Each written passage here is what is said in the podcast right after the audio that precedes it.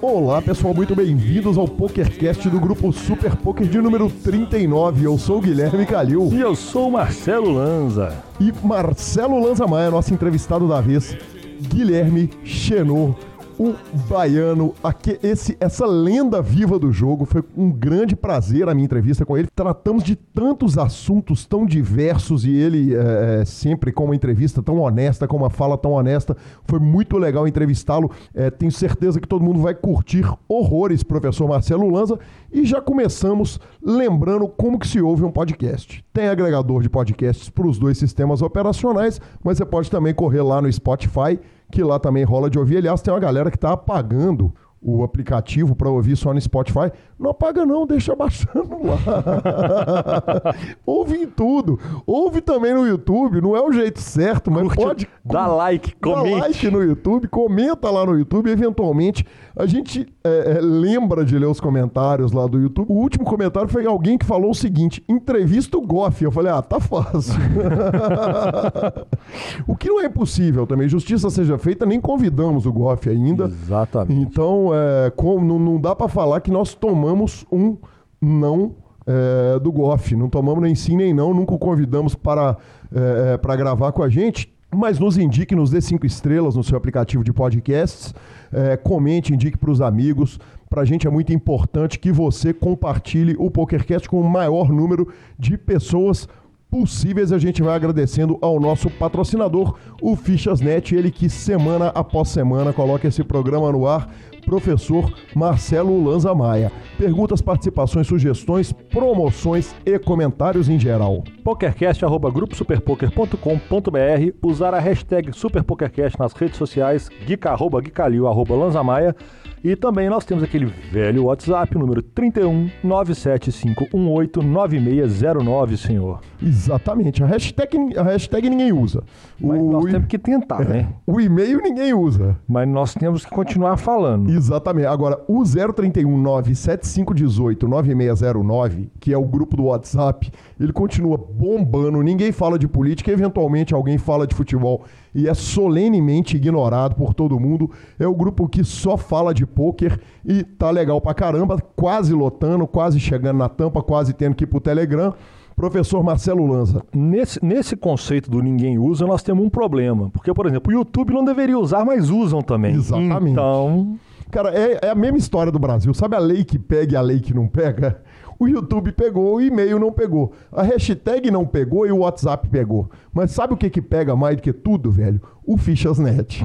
Que todo mundo que ouve o PokerCast vai lá, liga pro Lucão, compra a ficha na mão dele, vende as fichas através dele e no final das contas todo mundo fica feliz e o programa chega toda semana para os nossos ouvintes. E professor Marcelo Lanza, como é que foi a semana? Julgamos, não julgamos, ficamos ricos? Qual, é, qual que foi a parada? É, tá fácil de eu ficar rico julgando, né? Tá, Uai, tá sei fácil. lá, né, cara? Ou você, ou Gabriela. Né? Aí é mais fácil. é bem mais fácil. Semana de feriado, ficamos mais. É, deu uma saída com os meninos, Trabalhei com, com Aquela poker. vida de novela na praia. É, deve ser vida de novela mesmo. Deve, deve ser, deve ser. Total de 19 horas de carro ida e volta, três dias de praia com três meninos, bala, bala, bala e ainda trabalhando no aplicativo pelo celular. Mas está certo, filho. Que homem. E como, como trabalha, senhor Marcelo Lanza? O senhor julgou, né? Eu julguei, velho. Julguei. Foi, foi uma semana feliz a fase, eu não posso reclamar dela. Arrumamos no começo da semana naquele joguinho tradicional. Depois frequentei três dias seguidos aquele Dealer Choice lá do Espetinho. Tive o grande prazer de jogar com o Alexandre, que é ouvinte do PokerCast. Na hora que eu sentei, ele deu uma olhada torta assim e falou assim: Calil do PokerCast. Eu falei: sou eu mesmo. Sentei, joguei com o malandro, malandro durinho ali, arrumou um dinheiro. Provavelmente, não fiquei até o final para ver, não. Mas, mas a semana foi boa. Foram quatro sessões, é, somando a segunda-feira e os dias todos que eu fui lá no clube no feriado e uma sessão pouco negativa, todas as outras sessões positivas. Não dá para reclamar quando a fase tá boa assim, a gente tem que aproveitar e jogar muito, né? É verdade. É Até por não falar que eu não joguei, eu devo ter jogado, devo ter jogado aí umas duas horas ao longo do, dos últimos sete dias para manter o hábito, assim. Exatamente, exatamente. E foi ferro, é óbvio. não, não, nem sempre. não, quem ganha dinheiro lá em casa é Gabi. É verdade. E professor, e, e já que Gabi então também estava na praia e não ganhou, vamos direto para nossa sessão de notícias, né? Filho, notícias por notícias e notícias é que está chegando a hora, hein? Está chegando lá hora. Está chegando a hora. O senhor já tem passagem, hospedagem e tudo mais para ir pro BSOP Millions? Ué, eu, eu não, o senhor tem. Cara, eu não. Eu tava esperando o idiota do Lanza resolver que dia que ele vai, se Gabi vai. Olha, nós temos, nós temos até um grupo agora, chama BSOP, BSOP Millions. Ele não resolveu nada. Três pessoas que não conseguem deliberar sobre a ida de um final de semana para o BSOP Millions, cara. Dois gênios e uma mulher tentando resolver a parada toda como é de costume, né? Não, só, nós vamos conseguir avisar aos ouvintes quando que nós quando vamos, vamos fazer um vamos, encontro, vamos é, tomar uma. Exatamente. Mas nós vamos. O BSOP começa na terça que vem. Isso. Provavelmente nós vamos estar lá no outro final de semana. Isso. Seja de carro, seja de é, avião, Qual pela seria a data, só para saber? Da Honeymoon, aproximadamente dia 30 de novembro, é a data que a gente deve estar indo. E eu tô tentando voltar na terça ou na quarta. Dia 30 de novembro? 30 Hoje de novembro. Hoje é que dia? 20? Hoje é dia, uh, dia da gravação, dia 19 de novembro. O programa vai pro ar no dia 20 de novembro. Essa conta não fecha, não, é? Fecha, essa conta fecha. fecha. Aproximadamente ali, ela fecha dias, mais ou é menos. por aí, né? Dias, exatamente. Ok. É, professor, então é isso. O BSOP Millions está começando, você já sabe tudo a respeito, mas você pode ir lá no Super Poker conferir mais informações ou no próprio site do BSOP. E Lanza foi inaugurado o H2 Campinas. Nesse caso, eu tenho apenas um comentário para fazer a respeito da inauguração. A vantagem é que pode. Puta que o pariu. Viu? Falei que podia. Cara, então eu botei aqui na pauta, velho. Eu olhei as fotos daquilo, olhei as imagens, olhei os vídeos e tal, não sei o quê. E o que eu falei, eu repito, que foi quando eu vi que eu comecei a abrir as fotos que chegavam por todos os lados Puta que pariu, velho. Lindo, que né? coisa né? mais linda. Lindo, né? Parabéns, que coisa Elton, mais parabéns, linda. Federal, parabéns a todos eles, João Marcelo. Parabéns, João Marcelo. João Marcelo, que inclusive vai estar tá aqui, possivelmente no próximo programa, para falar com a gente a respeito de todas as novidades do H2, que agora são três unidades, tem o H2 Rewards, tem um monte de coisa. Então tô tentando trazer, não tá fácil, mas vou tentar pegar ele ou via Skype, ou vamos pegar ele lá no BSOP, para ele trocar uma palavrinha com a gente é, vamos fazer uma entrevista ali que ele tem que passar pelo menos. Eu tenho que sentar ele na cadeira pelo menos 10 minutos para ele contar para gente tudo que está acontecendo no H2. Então, eu, eu, eu, eu já vou adiantar para a galera o seguinte: lá no, no BSOP, eu cato o João, sento com ele e 10 minutinhos de todas as novidades do H2 está justo, não está, professor? Justíssimo. Falando em, em catar o João,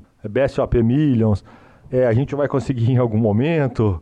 Nós vamos gravar o programa de lá? Nós vamos fazer. A gente podia gravar ao vivo de lá, hein? Cara, quando a gente fala em gravar um programa de lá. É, eu sei. Você tá incluindo eu que eu vou levar uma mesa de som, dois microfones, um computador, uma extensão, 17 tipos de tomada. Não, peraí.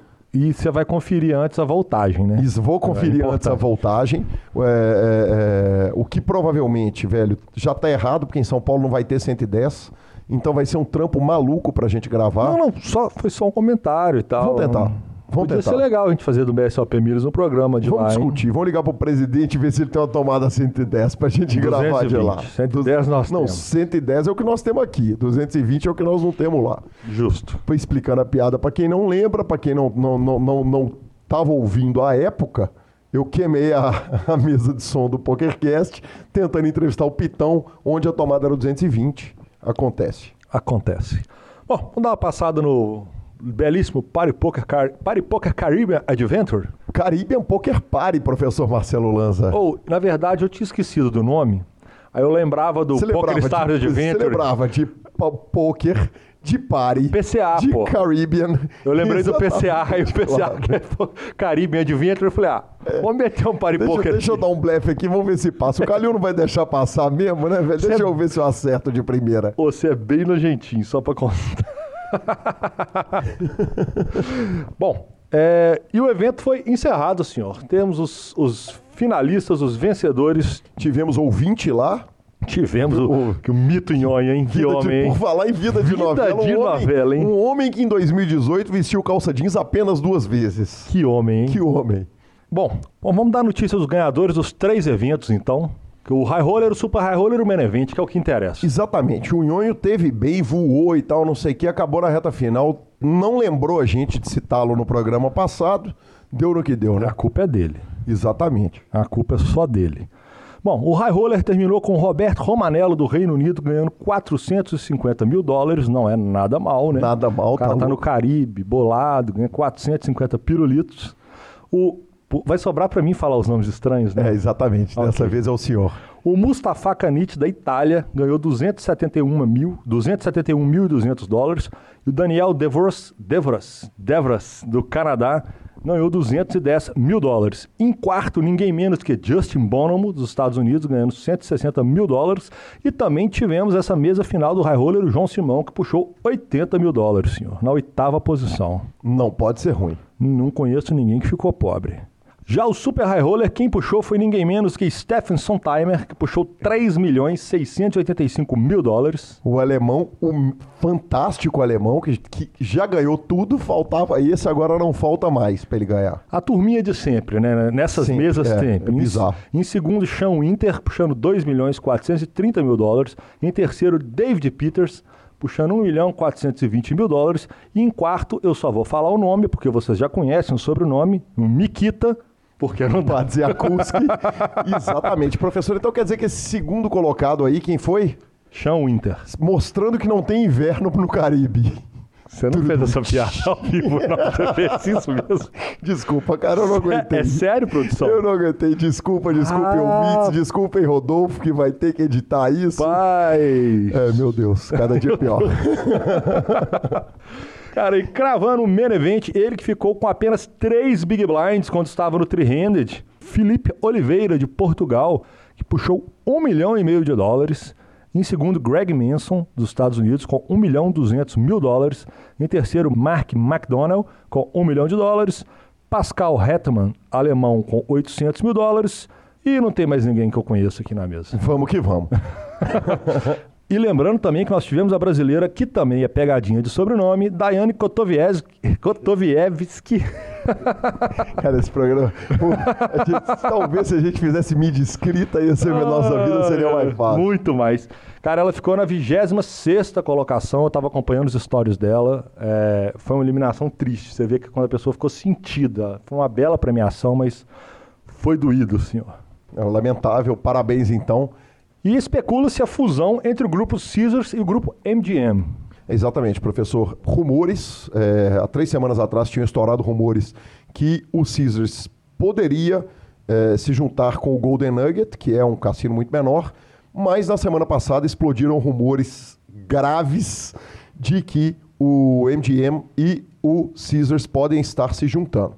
É, o que estava acontecendo era o seguinte: a ação dos dois estavam caindo, eles de repente surgiu essa possibilidade deles se juntarem, é, fazerem essa fusão para reverter essa situação.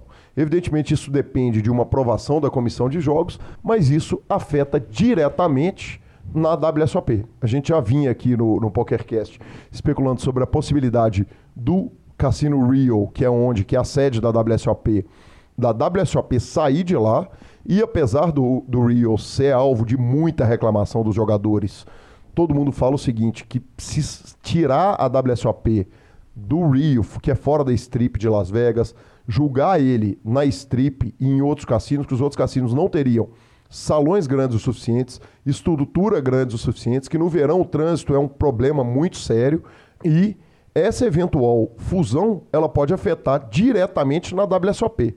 Até porque estão especulando até derrubar o Rio e fazer um estádio lá, em outra notícia que não tem nada a ver com essa notícia.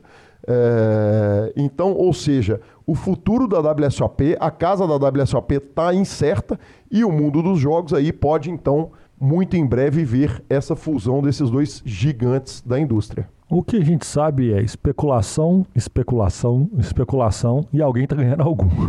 Exatamente. Porque se a ação tava caindo, sentou para conversar, a ação subiu, já, alguém já tá realizou algum. dinheiro, provavelmente o federal, né? Ah, não, ele nu- nunca perde tudo. Exatamente, ele é tipo o Phil Ive, né? Em algum momento vai, vai respingar lá uma cara, alguém tá arrumando algum. Exatamente. Bom, temos jogos novos agora então? Temos mais um joguinho novo no, no PS? Exatamente, Lanza. É, eu, eu fazendo meu trabalho de repórter investigativo. Que, que homem, cara. Praticamente o Hunter Thompson do poker mundial, né? Menos, né? É, Vamos lá. repórter gonzo que vai lá testar pessoalmente tudo o que acontece no poker brasileiro, como fui para a WSOP lá no Rio fui e sou malhado pelo senhor até hoje, Foi dar rolé. unicamente porque eu fui lá fazer o meu trabalho. Não, não, não, não, não. Você foi dar rolé. Sim, então quer dizer que eu sentei para jogar e conhecer o Fusion do PokerStars para poder gamblear e Porque não você propor- gosta de jogo. É vendo? simples assim. É, isso é o total não reconhecimento do meu trabalho neste programa. Não, não, não, não, não. Não. Aí eu vou. Aí, aí levantarei questão de ordem. Porque eu sou a pessoa que sempre deixo claro o tanto que o senhor trabalha para esse programa. Infinitamente mais do que eu. Sim. Quanto o senhor trabalha. Sim. O senhor faz pauta, o senhor é, é, é, faz entrevista, o senhor. É, Viajo vi- pra WSOP Não, não, não, não. Vou testar o Fusion Não, do Poker. esse é o momento que o senhor tá vagabundando, não é trabalhando. Enfim, testei Lanza, testei o Fusion do PokerStars. Cara, é mais uma variante do, do PokerStars. Eu sou uma pessoa super suspeita para falar do Unfold por um bilhão de motivos. Eu tenho motivo para ter um carinho especial com o Unfold, mas sentei, fui jogar o Fusion e fui conhecer a variante que eles é, é, apresentaram para o mercado. O que, que é o Fusion, Lanza? É um jogo de pot limit. Ele começa como pot limit hold'em, mas você começa com duas cartas, então abre-se o flop distribui mais uma carta para cada um dos jogadores. Depois abre-se o turn distribui mais uma carta para cada um dos jogadores. E no River, o jogo termina como um jogo de pot limit Omaha, que o jogador te- tem que jogar du- com duas cartas na mão e três cartas na mesa. É, a variante eu achei muito interessante, sabe, Lanza? Achei muito bacana o, o formato. Identifiquei algumas coisas no que diz respeito à estratégia, que eu vou falar daqui a pouquinho. Mas mais do que tudo, cara, eu achei um jogo divertido. Achei que, que, que, que ele traz. é, é, é, é, é, ele agrada, ele tem muita condição de agradar o jogador recreativo. E agradando o jogador recreativo, evidentemente, ele vai acabar atraindo o reggae para a mesa. Uma coisa que me incomodou profundamente, é, e aí essa crítica vale tanto para o Fusion quanto para outros formatos do Stars, é o buy-in que ele é presetado. Então, por exemplo, o jogo mais baixo, 60 com 3 dólares. O segundo jogo mais baixo, 60 com 6 dólares. Isso eu não gosto muito, sabe? Eu gostaria de verdade que esses jogos fossem jogados com você podendo escolher o valor do buy-in. Quer dizer, como são nos jogos de No Limit Hold'em, Pot Limit Omaha, quer dizer, se você está jogando ali 5 centavos, 10 centavos, você vai jogar ali com o mínimo de, sei lá, de 30 blinds ou 25 blinds, um máximo de 100 blinds. Eu gosto mais. Eu não gosto muito desse formato que obriga todo mundo a sentar na mesa com o mesmo valor, com o mesmo número de big blinds. Eu acho que ele tem uma grande vantagem no comparativo com outros jogos que o PokerStars colocou no mercado. O principal deles é que ele é muito facilmente aplicável é, no poker ao vivo. Quer dizer, supondo que o H2, por exemplo, amanhã quisesse e comprasse os direitos, não sei como é que funciona é, é, essa questão do, do, do, do Fusion, é, se ele está patenteado, se ele não está, imagino que sim. Mas supondo que o, se o H2 tivesse direito a utilizar esse jogo, ele poderia começar a aplicar amanhã. É um simples caso de instruir os líderes, quer dizer, se instruir os caras já dá para aplicar imediatamente. E, em minha humilde opinião, acho isso uma grande vantagem com relação a outros jogos que surgiram. E por fim, Lanza, com relação à estratégia, eu, eu abri ali, é, é, é, cheguei a fazer uma sessão jogando nove mesas simultâneas ali do jogo e tive algumas impressões. A primeira impressão que eu tive é o seguinte, especialmente nos stakes mais baixos, os caras erram por jogar muitas mãos. Tem é, é, é, é, é, algumas coisas que quem compreende Omaha vai conseguir adaptar melhor ao Fusion do que quem só compreende Holden. Isso parece meio óbvio. Aliás, é muito óbvio, mas olha só, por exemplo, é, eu começo, comecei a, a, sentir muito valor de você jogar suited connectors em posições, você jogar as naipada em posições, quer dizer, um as grande com jogar cartas grandes acabam sendo de grande valor, pares pequenos por outro lado, quer dizer, você nasce com um par de seis, para quem está começando a jogar, para um jogador recreativo, quer dizer, pega um par de seis numa mesa de Texas Hold'em, é um jogaço. Quem entende o, o fundamento de pot limit Omaha sabe que um par pequeno, na verdade, ele detona a equidade da sua mão, que você vai ser, vai tomar overset toda hora quando você tiver com um par pequeno. Então, a impressão que eu tive técnica do jogo é que uma compreensão de Omar é muito importante para se jogar bem Fusion e que a seleção de range para o jogador, para ele entrar na mão, vai fazer uma grande diferença em quem vai ser vencedor e quem não vai ser vencedor. Outra impressão que eu tive, pelo menos nas mesas de low stakes, que não sei se é o mesmo caso para as mesas mais caras, é o seguinte: os caras erram pra caramba no River, né? Porque o cara vai pegando carta, carta, carta. É, muitas vezes os, os, caras erram os draws que eles estavam ali. Então eu tive a impressão nessas poucas mãos que joguei, quer dizer, foram algumas centenas de mãos ali. É, eu tive uma impressão muito forte de que meter uma bomba no River passa pra caramba, sabe? Que os malandros foldam pra caramba no, Rio, no, no River. Enfim, é, foi minha impressão do Fusion. Achei interessante, achei muito bacana o, o, o formato e sucesso então para o PokerStars aí que atraia muitos jogadores recreativos para o PokerStars, Lanza. Exatamente, senhor. Não tem muito mais a completar a respeito do fato, já que o senhor já descreveu todo o movimento. Bom, e vamos para mais uma notícia do dia essa notícia é. É, parceiro, caiu duro. Caiu duro. Gordon vai. Aparentemente chegou. É, a... Gordon veio. Gordon veio. Aparentemente, mas a partir do momento que ele declina, né, que ele desiste da ação, da, da ação tipo, não, não, não quero mais. Exatamente, Lanzinho. O que aconteceu foi o seguinte, cara, no feriado daqui, dia 15 de novembro, é, enquanto o Brasil comemorava o seu feriado, estourou na mídia o seguinte: o jogador Gordon veio, você lembra, ele havia ganho um torneio de 692 mil dólares em maio de 2017. O PokerStars alegou que ia congelar a grana dele porque alegou que ele estava jogando via VPN dos Estados Unidos. Até aí, você que é ouvinte do PokerCast acompanhou, já sabe dessa notícia. Ele entrou na justiça contra o Real Rational Entertainment Enterprises Limited, que é o grupo dono do PokerStars, e ele, o processo dele vinha andando. Enfim, eis que ele retirou o processo e está sendo processado pelo PokerStars por 280 mil dólares mais os custos da ação, sob a alegação de que ele apresentou documentos falsificados no processo dele, professor Marcelo Lanza Maia. Que parada, hein, velho? Senhor. Vixe, hoje em dia eles estão falando que no Brasil, é, antigamente você entrava numa ação é, na Justiça do Trabalho e tal. E, cara, você pedia lá o que você queria e você arrumava um dinheirinho e tal. E hoje em dia eles estão falando que você pode entrar pedindo muita coisa e você pode autorizar, inclusive, te buscar de volta. É, a partir do momento que o rapaz, que a gente deu essa notícia mais de uma vez, e que ele estava firme e tal, que ele retira o processo e que toma um tribete desse, não dá para sentir bem, não. Ô Lanza, o, o, mais bizarro, cara, é que quem ouve os programas para trás, eu sei que tem muito ouvinte que ouve tudo de uma vez, descobre o, o, programa lá no número 35 e volta ouvindo, então que a memória do ouvinte certamente vai estar tá mais fresca. O comentário nosso na época foi o seguinte: se ele de fato estivesse no Canadá ou no México, na época do torneio, a coisa mais fácil do mundo é você provar que você estava fora do seu país, é, numa data qualquer. Quer dizer, cara, se você estava viajando. Você tem um comprovante de cartão de crédito, você né? Tem foto, você, você tem... tem comprovante de cartão de crédito, seu celular estava lá, você tem o Waze de lá, você tem o Uber de local. Cara, você tem tudo documentando. Você tem um, um recibo de Airbnb, no caso dele, né? Parceiro ganha 700 mil dólares, né? Recibo de hotel 5 estrelas e tal. Tipo. Cara, enfim. A, quem é a gente para julgar?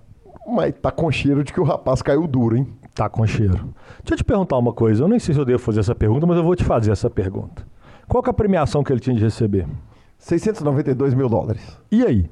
E aí o quê? Bom, a partir do momento que ele perde o processo e perde o direito à premiação. Sim. O que é feito com esse dinheiro? Cara, o PokerStars, na hora que, que, que, que tá resolvido o problema, pelo menos era a forma com que o PokerStars resolvia isso, era da seguinte forma: ele ia lá e distribuía o dinheiro No todo pay mundo. jump. É, então o segundo ficava com a premiação do primeiro, o terceiro ficava com a premiação. Eu já ouvi também a versão de que o PokerStars direciona esse dinheiro para doação, para causas. Esse dinheiro, quando é pego, dinheiro de, de collusion, desse tipo de coisa. Então não sei nesse caso específico o que, que seria feito com a grana. Porque deve ter uma turminha ali torcendo, viu? Deve, deve. Mas, cara, certamente uma coisa que o PokerStars não faz é enfiar esse dinheiro no bolso. Isso é Não, com isso aí eu não tinha dúvida nenhuma. Só queria saber qual que era a melhor forma que ele faria isso. Perguntaremos isso na nossa próxima entrevista para o professor Sérgio Prado. Justo, vamos colocar ele na fria que eu te. Exatamente, bota ele na mesma fogueira que você me colocou. Professor, encerrando a nossa sessão de notícias, muito rapidamente aqui, o Super High Roller Bowl anunciou mais um assento, então eles vão aumentar o número de jogadores por mesa eh, e reduzir o número de mesas. Então, o que, que acontece? Mais um assento aumenta em mais 300 mil reais a premiação e eu recebi de ninguém menos do que o Pitão, professor Marcelo Lanza, um agradecimento na manhã de hoje, essa segunda-feira que nós estamos gravando, cara. É, o amigo Pitão me mandou a seguinte mensagem. Depois de 1 de julho tá bom, viu? PQP KKK. Tô achando que a parada do PokerCast é 120% verdade mesmo. Olha só meu gráfico depois de julho. Aí ele manda uma foto do gráfico, que é a coisa mais linda do que tudo que eu já vi na minha vida. E terminou a mensagem comentando o seguinte: programa bom da porra esse PokerCast, PQP, KKK. Ano que vem, se quiser me chamar de novo, estamos aí. Então, que monstro. Que monstro, exatamente. Mas eu a pergunta também que não quer calar, o senhor tomou uma cervejinha por conta disso aí com, com, com o Mano Pitão? Nenhuma. Nenhuma. Nem- Eu tô esperando pingar um aqui na minha O- conta, ok, inclusive. ok, viu, Pitão? Tá bom. V- Vamos avisar o seguinte: mais cedo ou mais tarde tem evento em Balneário que o Gui vai lá pra cobrir. Trabalhar. Trabalhar. Fazer o meu trabalho de Isso. repórter gozo. Aí, aí você paga com cerveja, de tá Hunter. Thompson do poker É, brasileiro. isso. Perfeito. Ok. Você fica com o spot do Fichasnet e vamos para a nossa entrevista com o Xenô. O Fichasnet é o seu parceiro para compra e venda de fichas dos principais sites de poker online. Contrate o Fichasnet pelo WhatsApp 062 98130 6680 e negocie suas fichas com a melhor cotação do mercado. O Fichasnet trabalha com créditos do PokerStars, PariPoker, 888, Brasil Poker Live, PP Poker e EcoPace. Chame o Fichasnet, avise que chegou até eles pelo PokerCast e participe de promoções super especiais para os nossos ouvintes. E repetindo, o WhatsApp do Fichasnet é 062 9 8130 6680. O número está na descrição de nossos programas. Fichasnet, confiança e melhor preço para suas fichas.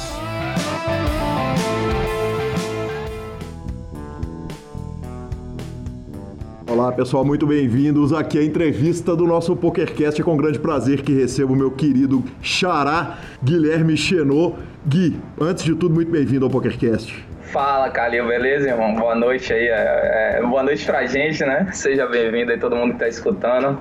Obrigado pela presença e, pô, prazer enorme estar aqui com você. Hoje eu tô realizando um sonho antigo, né? Já tinha falado até com você. Lá atrás eu lembro que, pô, era- as entrevistas eram bem mais escassas quando você começou, né? Era com menos frequência, então pouca gente ia. E só ia mesmo a nata da nata, né? Eu ficava vendo aquela galera, tipo, fui inspirado por vários ali, né? Eu escutava todos os programas. E aí, porra, sempre sonhava em fazer parte um dia, né? E, porra, demorou uns 10 anos. Justiça seja feita, nós ficamos uns belos uns sete anos parados, né? Tem Mas- essa também, né? Mas, mas, com pô, grande alegria que estamos aqui recebendo é a nata da nata mesmo, velha guarda, o Gui jogador, lenda viva do pôquer brasileiro, lenda do pôquer baiano, filósofo, que prazer, cara, que satisfação estar aqui.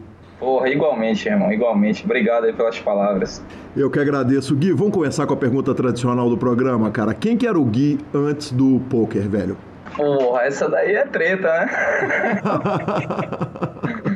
Eu não sei, eu não sei quando começar, mas assim, é, eu sempre fui um moleque muito competitivo, né? Desde cedo, assim, eu jogava futebol quando era garoto, assim, em casa sempre teve uma cultura muito forte de esporte, né? meus, meus pais apoiavam bastante. Então joguei futebol durante pô, boa parte ali da minha infância, tanto eu quanto meu irmão, né? Os dois éramos muito bons e tal. E depois eu fui pro Magic, que é um jogo também que você provavelmente conhece, boa parte das pessoas conhecem, é um jogo de estratégia É o jogo mais famoso do mundo, né, sem ser de cartas de baralho. Aí no Magic também, eu, porra, eu pude colocar essa, esse lado competitivo em, em evidência, né? Assim, colocar ele em, em, prática mais uma vez, né? E, tipo, o Magic eu era, porra, lembro que eu era muito bom no Magic, né? Sempre até durante um pouco eu ficava pensando assim, pô, se fosse metade do que eu jogava de Magic de poker, eu tava rico, né? Faz tempo. Porque Magic eu era, pô, com 10 anos, acho que era top 20 do Brasil. Era um negócio assim, tipo, era, Magic era absurdo, assim, era, realmente era muito bom. E enfim, aí teve lá, é, o tempo foi passando, né? E aí quando eu conheço o poker em 2006, é, eu já tinha 20 anos, ainda era garoto, mas assim, já é bem, bem depois dessa época do Magic. Aí eu conheço o poker no formato que tinha na, na época, né? Antigamente não tinha. Era raro você conhecer alguém que jogava online, né? Não existia nada disso. Inclusive para comprar crédito, era porra, na linha do impossível, não tinha como comprar, não tinha como depositar, só se alguém te transferisse, né? Então era dificílimo você conseguir jogar online na época. É, e aí eu não começo pelo online, né? Começo nesses jogos caseiros ali, é, clube, uma galera jogava, a gente via, enfim, aí começou a minha jornada no poker, né? Naturalmente, o primeiro torneio que eu joguei eu ganhei, aí fudeu, né? Fui fisgado. Fui fisgado. Todo mundo, né, velho? É o velho golpe do ganho primeiro e nunca mais. O velho golpe. Ô Gui, é, vamos explicar um pouquinho a respeito de Magic, porque a gente tem ouvinte de toda idade, de todos os backgrounds e, e as pessoas podem não conhecer. Magic é um jogo de RPG, que é role playing game, que as pessoas que o jogo ele é criado pelos próprios jogadores, não é isso? Explica para mim como se eu não soubesse, porque eu não sei mesmo do, bem do que, que se trata. Beleza, não, na verdade Magic não tem nada a ver com um RPG, né? Ele, ele faz parte de um mundo fantástico, assim, digamos, de personagens que também fazem parte do, do RPG. Então às vezes as pessoas confundem, mas não é RPG, né? RPG é um, é um eu jogava também. É, é um onde você tem um mestre que fica ali ditando ali as coisas e tem, e você, e, e tem os outros jogadores que são personagens, né? Então você vive ali um personagem, é, você e tem um cara que é o mestre, é o cara que tipo coordena a parada toda, né? Os RPGs funcionam dessa forma. Aí você vive em vida real, né? Seu personagem é você, enfim. Você tem essa, essa ideia do, do RPG, né? Você viver ali um personagem em vida real, você é o cara. O Magic não, o Magic é um jogo de estratégia como outro qualquer, como é o gamão, como é o, o xadrez, o poker, né? É um jogo de estratégia, um jogo também repleto ali de, de noção de equidade, né? De abrir mão de uma coisa para pegar outra tal.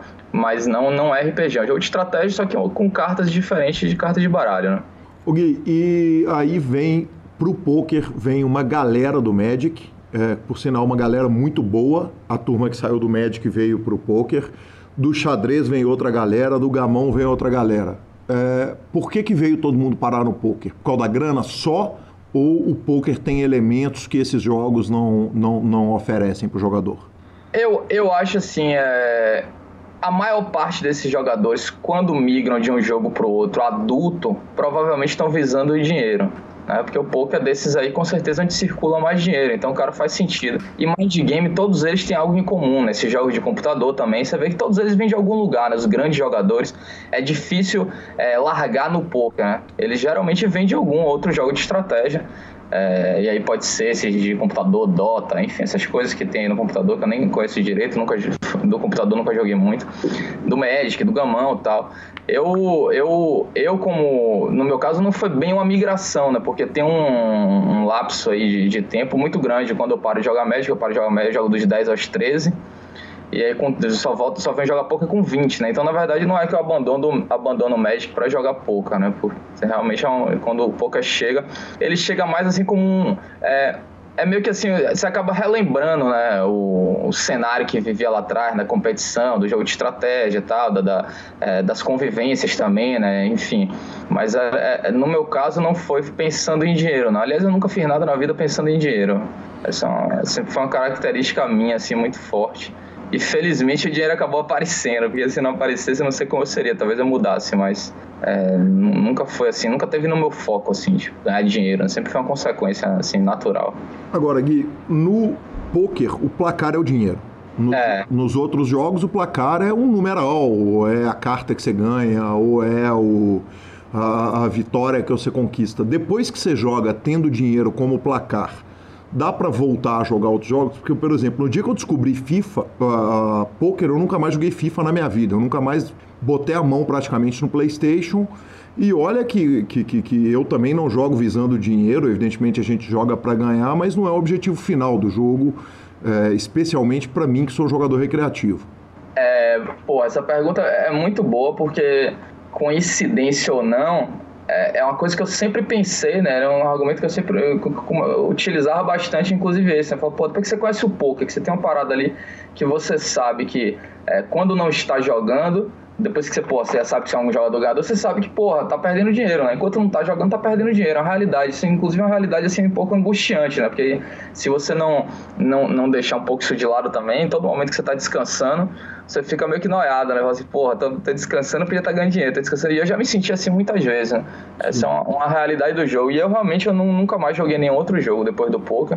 Uma parte do tempo inconscientemente, né? Pelo amor ali ao jogo na largada. E depois também conscientemente, que eu pensava muito isso. Falei, pô, aqui que eu vou me aventurar aqui nesse jogo, que eu vou jogar, vou gostar, vou querer ficar bom tal. Tá? Pô, quanto de tempo isso não vai me levar, né? Esse tempo aí, se eu estivesse colocando no poker, eu estaria né, realizando é, muito mais, né? Realizando dinheiro, né? enfim.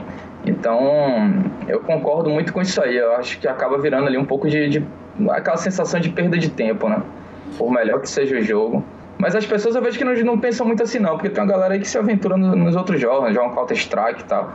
Enfim, jogo muita coisa, mas eu nunca fui desse cara, não. Eu sempre fui, depois do pouco, eu realmente não conheci nenhum outro jogo. O Gui, aproveitando a deixa que você, que você é, é, é, falou ali, se você soubesse que o jogo ia ficar tão mais difícil, você teria descansado menos lá no começo do jogo, você teria dormido menos horas na época que imprimia dinheiro, que, que os jogadores literalmente chamavam jogar poker de imprimir dinheiro? É, porra, engraçado que você, você falou dessa época, chega sempre que me, me relembro, assim, dá uma saudade, assim, que caramba, era, era realmente um, um período muito especial, assim, quem chegou agora, assim, realmente não, não tem ideia, assim, nunca vai ter ideia do que era é, o período pré-Black Friday, né? Realmente era um negócio de cinema, assim, de fazer brilhar os olhos de qualquer um que já tenha vivido lá e que continua hoje jogando, né? Cara, realmente, então eu não, eu não. Essa pergunta é muito boa, mas na época também, tipo, era muito diferente tudo, né? Ninguém tinha essa maturidade, ninguém imaginava que. Não tinha como imaginar, né? Que o poker ia ficar tão duro, né? Aquela época era uma coisa realmente de cinema, né? Tipo assim, era, era muito fácil ganhar dinheiro no poker. Né? É, tanto é que quando eu começo ali no poker, eu vejo uma perspectiva enorme. Eu falei, caramba, tipo assim, eu vou. É, eu vou ficar, pô, rico, né? Rápido. Porque nem, nem parecia ser tão difícil assim, né? Então também não tinha aquela. Hoje, quando eu vou olhar o quanto que eu jogava lá atrás, era muito pouco volume, né? Era realmente muito pouco volume, porque não precisava, né? Não, não tinha... É, não tinha essa maturidade. Achava que, pô, toda hora que eu, que eu sentasse lá ia ganhar dinheiro, que era o que acontecia, né? Tipo, então eu não, não, Acho que ninguém tinha muito essa maturidade, assim, de enxergar muito lá na frente. Até porque era um, um, um mercado emergente, né? Como todo mercado emergente, para você imaginar para onde que ele vai, é, pô, tem que ser visionário, né? Porque é difícil ali você imaginar. E a gente viveu períodos, assim, muito tenebrosos, assim, em termos de realidade com poker. A gente não sabia se, pô, se ia estar tá jogando poker no, no, ano seguinte, né? Não era... Então, difícil também você fazer esse, esse tipo de análise lá atrás. Era muito complicado fazer esse tipo de análise, assim, de, pô, de vou jogar mais, vou aproveitar porque essa porra vai acabar. Era muito complicado. Mas, sem dúvida, faria muito sentido, né? Hoje eu daria, porra, to, tu, tudo que eu juntei, eu, eu, daria, tipo assim, até hoje, assim, tudo que eu é, juntei para voltar no tempo e recomeçar lá em 2006. Eu imagino, Gui. E aí você começa em 2006, cara. Você começou na Bahia, você falou o seguinte: eu não comecei jogando online, eu comecei jogando home games. Em 2006 já era Texas Hold'em, porque já é pós 2003, pós Moneymaker, mas, mas ainda tem muito poker fechado. Os tiozões ali estão jogando muito poker fechado e etc ali. Não, não, Texas Hold'em, Texas Hold'em. Eu jogava poker fechado, eu jogava desde, desde moleque também, tipo assim, aqui em casa sempre... Meu irmão jogava tudo que era jogo, então eu ia, acabava indo no embalo, né? Poker fechado eu jogava desde 7 anos de idade, assim, não, tinha, não era aquele negócio que jogava sempre, entendeu? Uhum. Mas assim, a partir dos sete, já, tipo, de tempos em tempos eu dava jogada, não era aquela coisa também de que não jogava nunca, não. Já, já, mas já fazia parte da minha vida, assim, de tempos em tempos, pelo menos. O fechado. Então, 2006 é o, é o Texas Hold'em mesmo, porque passava na ESPN já há algum tempo, você ficava vendo aquele negócio, quem, quem jogava poker fechado ficava curioso, né? E aí, nessa época, em 2006, eu conheço ali alguns é, outras pessoas que também estavam nessa pegada de, pô, de conhecer esse jogo novo, de, enfim, de jogar. E é, pô, muito bacana, era muito realmente um período bem, assim, especial, assim, da minha vida. Um, lembrar disso é muito legal. O Gui, e aí é, é, você conhece a cena na Bahia que e nós vamos poder falar com você, você é a pessoa mais apropriada para falar do cenário baiano, porque você saiu do começo e atravessou tudo, mas tem uma coisa que a gente não pode deixar de falar. A gente teve agora na WSOP no Rio, é, conversamos e a gente não pode deixar de tratar do assunto, que é um, um assunto que já foi tratado outras vezes aqui no PokerCast, mas normalmente é, é, é, histórias que têm um final muito diferente do seu, que é a questão familiar sua, que não é simples a transição da faculdade de Direito ainda, quando você larga o poker, você era estudante? Sim, sim, era estudante, eu tava eu tava me formar já, né? Eu não... Eu conheço o poker em 2006, eu não sei se quer que eu conheça a pergunta, eu falo depois. Hoje é outra... se você, não, se você puder é, contar a história pra gente do momento do, da profissionalização é, e depois a gente vai pra pergunta. Tá bom. Então era, era isso, né? Eu começo em 2006, aí eu, eu sempre fui um cara muito cauteloso, assim, né? Nunca fui assim, porra, de entrar de, com, com o peito aberto nas coisas, sempre assim, de olhar, estudar, dar uma analisada, tá? Enfim, então começa em 2006, eu, eu já largo no poker meio que ganhando, assim, né? Tipo, não, não, não, eu não, eu não desde a largada, assim, eu não, não, não tem aquela coisa do perder, sabe? Assim, eu ia, tal, não sei o que lá, é, mas eu já, eu já, ia bem, assim. Mas aí chega na virada de 2006, eu lembro que eu conheço ali. É, primeiro contato que eu tenho com livros de poker, que na época era o que tinha, né? Tinha um clube do poker também, com os seus artigos e tal, enfim. Mas eu tinha o primeiro contato com livro de poker. E quando eu comecei a ler a parada, aí começou a fazer muito sentido para mim, né? E aí eu falei, porra, essa porra aqui, se tem uma, uma teoria, se tem um negócio, né? Se tem é, algo ali a mais que não, não, não seja só elemento sorte, porque até então não, não, não, não tinha minha cabeça feita em relação a isso. É, eu falei, pô, se tiver um algo a mais aqui, eu vou eu vou bem nessa parada. E aí comecei a ler os livros ali, né? Eu pedia, lembro que eu pedia por FPP no, no PokerStars, nessa época eu já jogava online, é, bem barato, naturalmente, mas enfim, mas já jogava tal. E aí eu comecei a ler, e aí em 2007 eu já começo a jogar assim com mais consistência, né? Eu começo a frequentar assim bastante é, os clubes de clube, clube de poker Salvador, só tinha um na verdade, né? Isso aí que você falou do é, da minha história no poker baiano, pô, eu faço parte da primeira mesa de, de Texas Hold'em na Bahia, né? Que era, na verdade, num clube de sinuca. O clube chamava Sinuca de Bico, tinham, eram quatro mesas de sinuca, eles tiram uma e, e lá no fundo põem uma mesa de poker, né? E aí é engraçado que vai começando a migrar, a, a, o clube vai mudando, né? Porque põe uma mesa de poker, três de sinuca, depois vira duas de poker, dois de sinuca, três de poker, um de sinuca.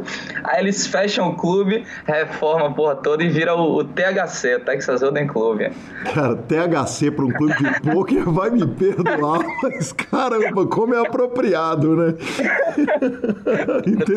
Entendedores entenderão, mas o cara tá ali no clube de poker vendendo ficha um real para uma mesa que ocupa espaço de duas mesas de poker. Né? Aí o cara bota uma mesinha ali, começa a tirar o reiki da mesa e fala o seguinte, velho, manda essa sinuca pro caralho. Pô, foi exatamente isso que o cara pensou. Eu, eu, eu, pô, o, negócio era do lado da zona, era um negócio assim, porra, meio sombrio, sacou? Tipo, o, o lugar lá nos primórdios do pouco era assim que rolava as coisas, né? Tipo, quem é da sabe, sabe que as coisas não era. Hoje em dia você vai num clube como o H2 e tal porra, não existia nada próximo daquilo, né? Tipo, era tudo assim, em lugares assim, cascafua, lugar esquisito, né? Sempre foi assim. E aí eu começo a minha jornada aí em 2007 era, era isso, né? Então eu ficava frequentando aí os clubes aí que começaram a se proliferar relativamente rápido, né? Porque as pessoas foram vendo ali o quão bom negócio era até entender o ferro depois do, dos fiados, né? Mas enfim, enquanto não, não tinha tantas isso, né? Ninguém jogava e pagava, tá? Era muito bom e, pô, todo mundo cresceu o olho, né? Viu que, pô, cresce, tava crescendo, não sei o que mais, gente aparecendo. E aí começaram a proliferar os clubes, né? Gradativamente aqui, ninguém montando o jogo. E, e aí, em 2007, eu começo a ir já bem no cash, né? Tipo, o online eu ainda não conseguia ganhar. Né? Ficava ali batendo cabeça, não perdia, mas também não ganhava. E aí, 2008, eu faço a minha primeira viagem, é março de 2008 eu faço minha primeira viagem para jogar um torneio ao vivo fora de Salvador. Que na época foi o, é, um torneio lá no Dealer Club Alphaville, num, se não me engano, era um 100k garantido, que até então era a melhor estrutura do país, acho que era 20 mil fichas, 40 minutos de blind, uma coisa assim, que era, porra, era um, um sucesso na época em termos de estrutura. E aí quando eu vou lá, porra, aí eu fiquei muito encantado, né, com, com, com, com o ambiente, né. Eu lembro que nessa época eu, porra, conheci o GT, eu conheci o, o Gomes, eu conheci o Adametes, o e os caras, caralho, os caras jogavam caro pra caralho, mas assim, muito caro. O Adametes acho jogava heads up de é, blind 50 100, era um negócio assim, nesses sites catrups que tinham. Eu ficava olhando assim aquela galera falando, caralho, meu irmão, tipo, onde é que eu tô, tá ligado? eu, jogando, eu jogando barato, sabe? Sacou? Tipo assim, porra, não, é, quando eu ganhava um satélite Sunday Million, tipo, pra mim era, um, era, era, era, era uma festa, os caras, porra, dando bainha de Sunday Million, amarradão, não sei o que lá, sem com. Então, assim, pô, foi um choque, assim, de realidade e ao mesmo tempo quando eu caí do, do, do torneio, é, eu fiquei. Eu lembro que na época o Brasa, porra, era uma grande referência do meio, era um cara que eu tinha algum contato, que ele já tinha vindo aqui na Bahia, ele tinha, ele tinha dado uma palestra aqui e tal, enfim. Então eu, pô, colei nele e perguntei se podia assistir ele jogar, né? Na época, inclusive, tinha muito isso, né? Que era outra coisa também muito bacana do, do, do, do cenário da época, porque o, os jogadores, eles caíam dos torneios, não tinha negócio de reentrada, não tinha é, torneio paralelo, então, pô, o cara viajava, ia pra lá, acabava, neguinho começava a jogar online ali do lado mesmo, né? Então, pô, no, no, no, no, lugar do evento, e começava a ficar aquelas filas ali de computador, um monte de gente jogando, interagindo, era muito legal esse negócio. E, foi, e é quando eu aprendo ali, de fato, ali, algumas coisas que me transformaram num cara ganhador, porque quando eu volto dessa viagem, desde então, é, é o meu último depósito, inclusive, que eu faço, né? Tipo, é março de 2008 essa viagem, é a última vez que eu faço um, um, um depósito online. Eu lembro que eu comprei 300 dólares acho, na mão do Breda. É, o Breda já operando o mercado desde então. e aí foi a. Eu lembro que foi a última vez que eu fiz um, um, depósito online. Então, aquele, aquela experiência ali ao lado dos caras, vendo os caras jogarem, me abriu muito a cabeça. Eu sempre tive assim, uma percepção assim, muito, muito aguçada assim, de, é, do, do, raciocínio por trás das ações. Sabe? Quando eu comecei a ver assim, o que, é que eles pensavam, para onde é que eles iam, é, eu lembro que eu tinha muita dificuldade com o Dokibet na época, tal, enfim, aí eu vi algumas saídas assim, que os caras faziam.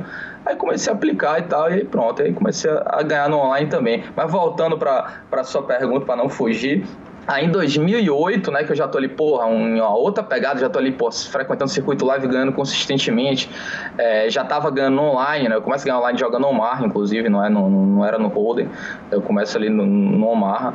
É... Na pré-história, tô no, Na pré ninguém sabe pra que lado vai o baralho e ninguém sabe mesmo, né? Cara, era, era muito bom o jogo, tipo assim, muito bom mesmo, eu, eu porra, eu não era eu não sabia porra nenhuma, mas eu era, tipo, muito melhor do que os outros. Muito melhor mesmo, assim. Eu provavelmente um 10 com ribai do PS, que eu provavelmente fui o maior ganhador da história daquele torneio ali. Eu era realmente matador demais. Todo dia tinha, todo dia eu jogava. Eu lembro que eu ganhei, tipo assim, três dias seguidos, assim, uma parada que era absurda. Três, três dias seguidos, assim. Nem pagava pouco, não. Pagava, tipo assim, 2 mil dólares primeiro. Que pra época era nada, né? Nenhum reg jogava torneio. Nenhum reg jogava torneio com menos de 10 mil dólares. Só pra dar uma familiarizada na turma que chegou mais agora. Uhum. Você não via, você não via reg bom era uma, tipo, uma raridade você ver um reg bom jogando um torneio que pagava 7, 8 mil dólares pro campeão. Não tinha essa parada, tá? Os caras só jogavam um torneio que pagava 15, 17, porque era, era um arrodo na, na grade, né? Ninguém fazia muito volume, era outra coisa, então os caras separavam os torneios mais punk para jogar, né? Então quando o, o, as premiações de primeiro lugar começavam a descer, não tinha tanta concorrência. E no Omar, pô, menos ainda. Então eu, eu fiz a festa ali né, nessa época. Aí chega Aí pronto, né? Isso é dois, porra, 2008 ali, março, começa aí quando chega no, no, no final do primeiro semestre da faculdade, né, de, de 2008, eu que nunca tinha perdido nenhuma matéria até então, aí perco todas de uma vez, né? Antes da gente entrar nesse assunto, vamos, vamos falar um pouquinho a respeito do estudo na época. Você está pedindo o livro no PokerStars, é sinal que você já falava inglês, correto? Sim, correto. É, de onde que vinha o estudo? Quer dizer, você falou que você é, é, usava os livros, você falou que você viu o Brasa julgar, viu os caras julgar atrás dos caras. Ali naquela época tinha a Pokermania, que era uma comunidade no Orkut.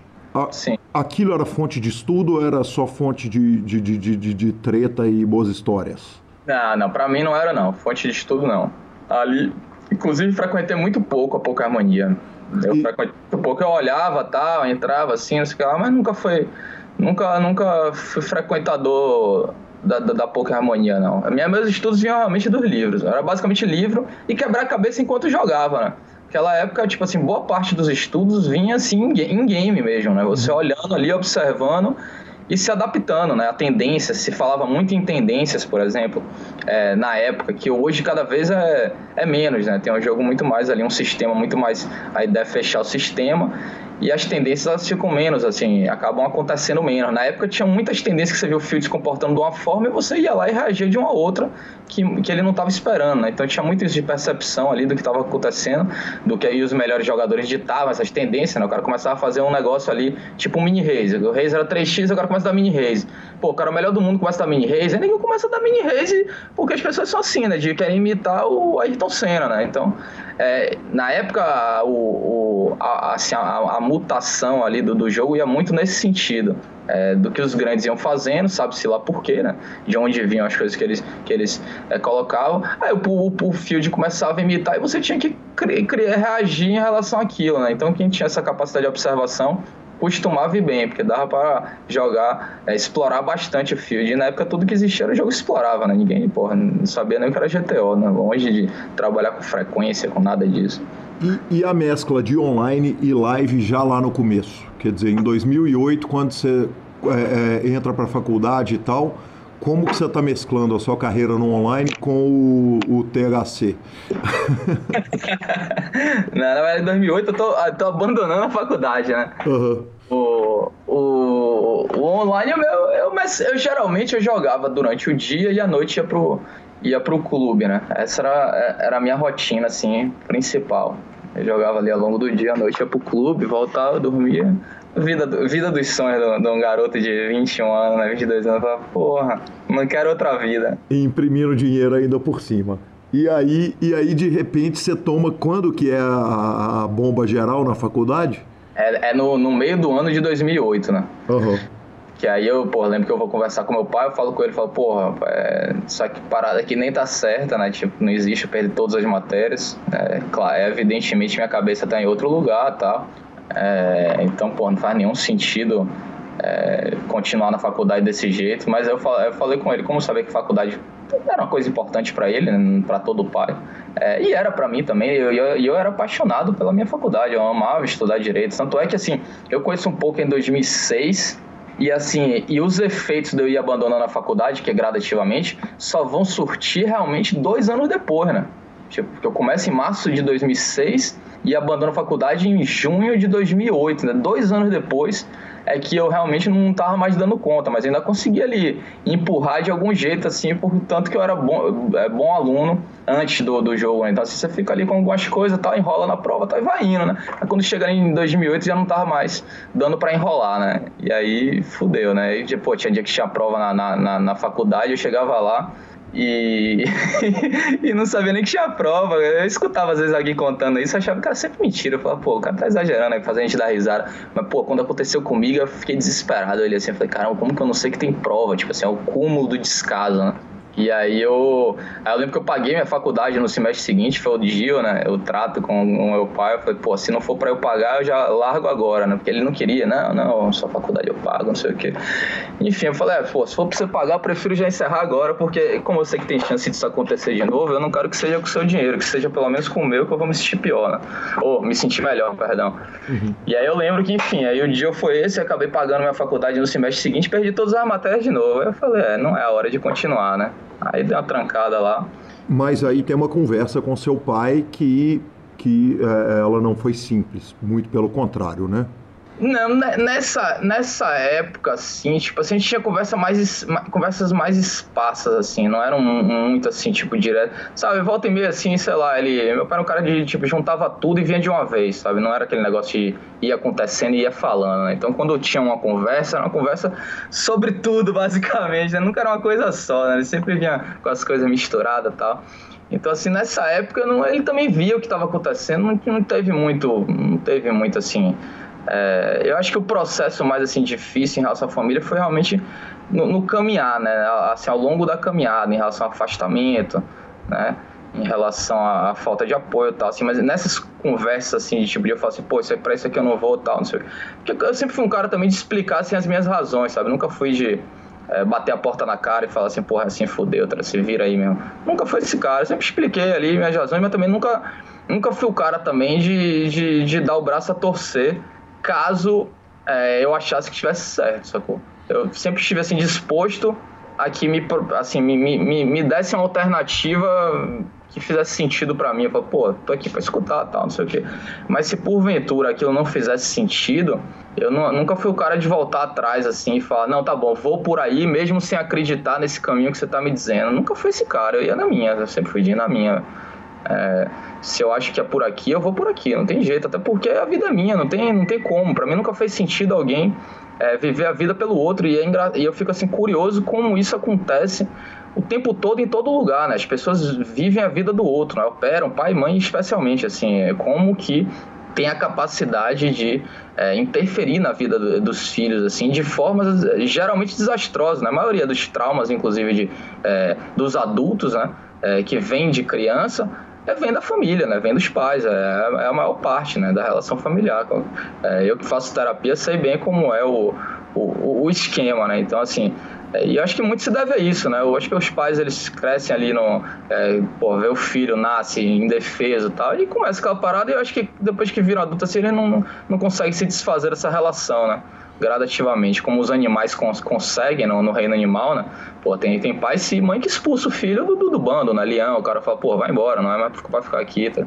Então, o humano acho que não tem essa... Ele acaba sendo o pai tendo a mesma relação como se fosse o bebê mesmo, assim, de dar proteção e tal. E aí quer interferir, quer decidir, quer fazer tudo, só que isso não é bom pro, pro outro, né? Acaba não sendo bom. Por melhor que seja a intenção e por melhor que seja o caminho escolhido, nunca é bom.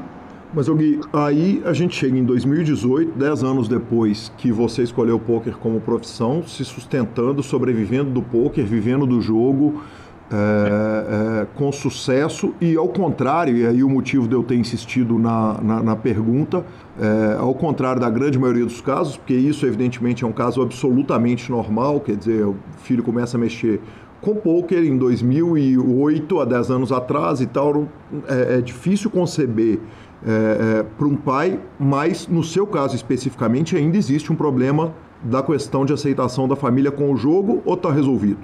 É, cara, resolvido, resolvido, é difícil dizer assim, porque assim, o resolvido para mim ele acontece quando tem a participação, não tem jeito, né? Assim, é, o resolvido é quando tá, você tá junto, né? O famoso tamo junto, né? Acompanha, sabe o que tá acontecendo tal. Então, nesses moldes, eu acho que nunca vai estar tá resolvido.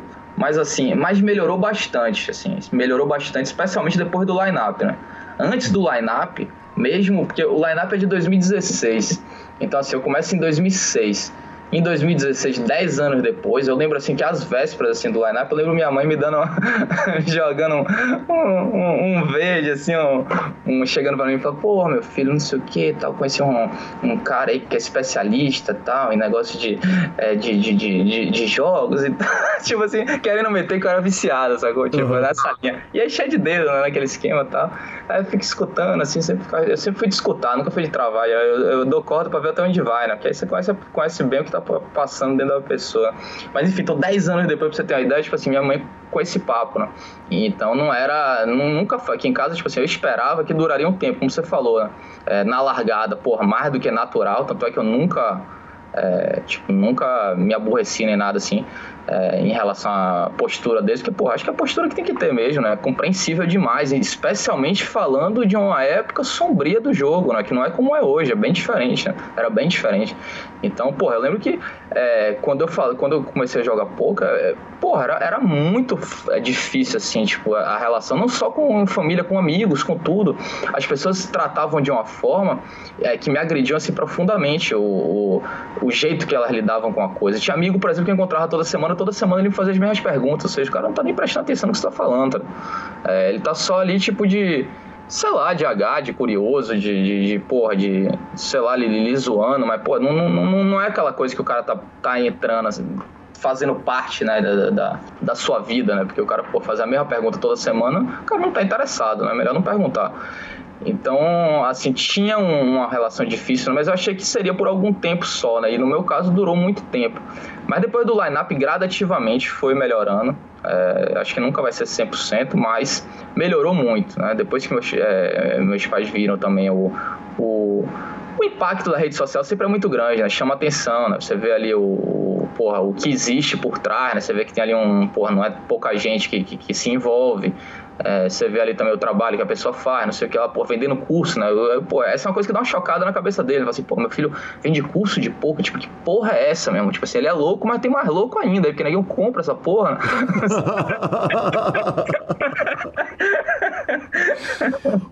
Ô, Gui, mas é, é, aí a, a, minha pergunta é a seguinte: o respeito vem do fato de você ter agregado ao fato de você ser jogador é, o fato de você agora ser empresário e ser professor, quer dizer, é isso que traz o respeito? Ou o respeito é o seguinte, não, é um destaque que ele conseguiu na carreira dele, na vida dele e, e, e em todos esses aspectos. Qual que é a sua não, compreensão disso? Não, não, jamais por destaque, jamais por destaque. Oh.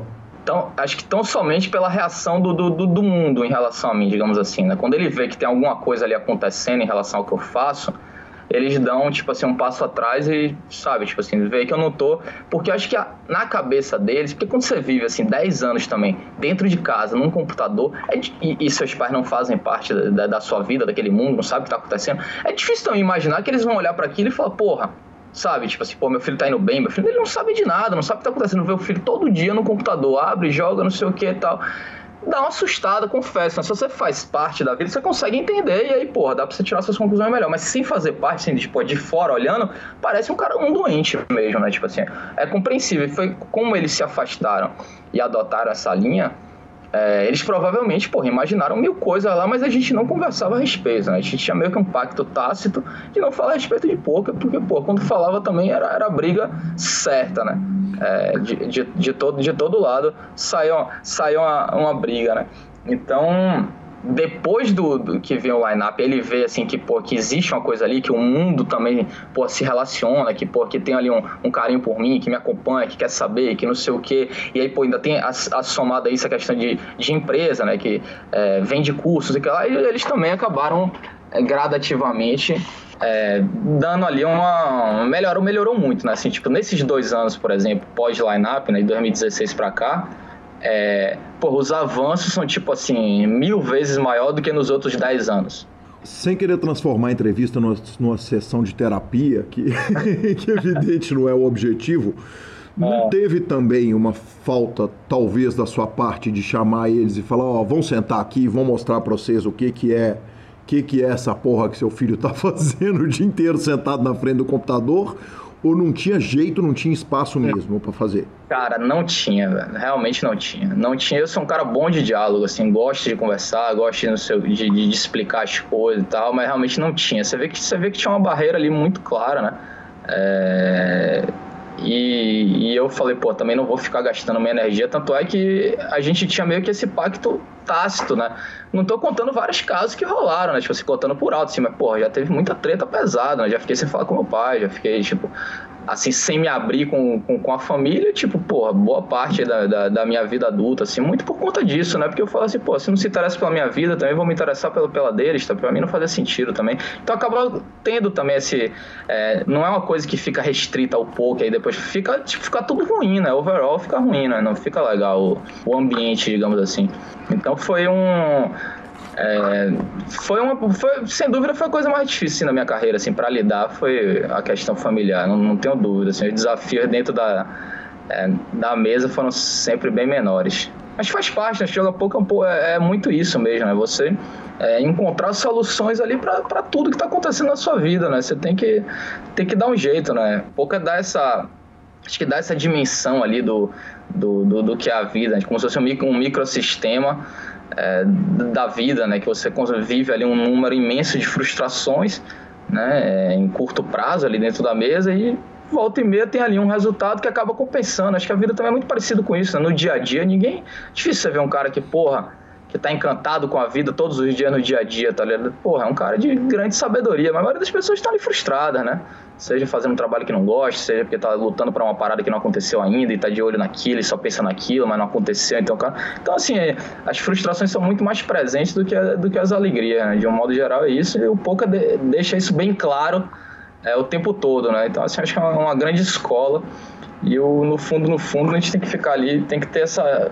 Tem que se desenvolver nesse sentido, né? De buscar ali a solução e deixar um pouco de lado o, o aspecto sombrio né, das coisas ali, que no fundo, no fundo estão dentro da gente mesmo, né? Tipo, mais na gente do que no outro, né? Como a gente lida com o outro de fato. Enfim, essa era uma parte que eu não conseguia ir bem, não. não, não, não tinha dificuldade, assim, não, não, não me descia.